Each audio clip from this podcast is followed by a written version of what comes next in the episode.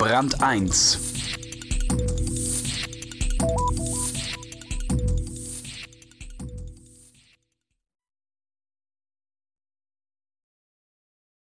Der Markt allein hilft den Ärmsten dieser Welt nicht, marktwirtschaftliche Ideen dagegen schon. Susanne Müller über unternehmerische Strategien in der Entwicklungshilfe. Soziale Marktwirtschaft Hilfe mit unternehmerischen Mitteln, das ist ein Trend geworden. Denn auf kreative wie effiziente Weise lassen sich viele Probleme lösen. Das Sozialunternehmen PSI macht es vor. Studierende der Betriebswirtschaft lernen das in ihrer ersten Vorlesung. Unternehmen sollen Bedürfnisse befriedigen und das Kapital ihrer Anteilseigner mehren. In entwickelten Ländern funktioniert das gut. So gut, dass mitunter Bedürfnisse befriedigt werden, von denen wir nicht einmal ahnten, dass wir sie hatten. In Entwicklungsländern funktioniert das weniger gut. Die Logik gewinnorientierter Unternehmen führt dazu, dass grundlegende Bedürfnisse armer Menschen nicht befriedigt werden. Andererseits kann die Logik spendenfinanzierter Organisationen zu Ineffizienzen führen und Menschen auf Dauer zu Abhängigen machen.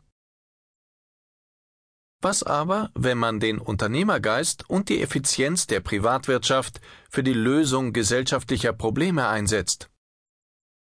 Dann entsteht eine neue Logik, die des sozialen Unternehmertums. Zum Beispiel Moskitos. Jahr für Jahr sterben mehr als eine Million Menschen an Malaria. 80 Prozent davon sind Kleinkinder. Malaria ist vermeidbar und heilbar. Soweit die Fakten, auf die es mindestens drei Reaktionen gibt. Reaktion Nummer eins: Wir machen die Schuldigen ausfindig und werden wütend weil die Großen der Pharmabranche, die Regierungen der betroffenen Länder und die internationalen Organisationen dieser Welt es nicht schaffen, Menschen mit Produkten zur Prävention und Behandlung von Malaria zu versorgen.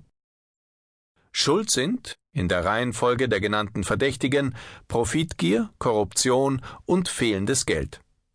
Damit ist zwar keinem Kind geholfen, aber wir haben die Verantwortlichen entlarvt. Reaktion Nummer zwei. Wir erklären die Situation mit der Funktionsweise des Marktes. Verfügbares Wissen, sei es nun technischer oder medizinischer Natur, kommt nicht allen Menschen zugute. Es nützt denen, die es sich leisten können. Das ist nichts Neues. Betriebswirte wissen, weshalb das so ist. Menschen, denen das Geld fehlt, um für ein Produkt so viel zu bezahlen,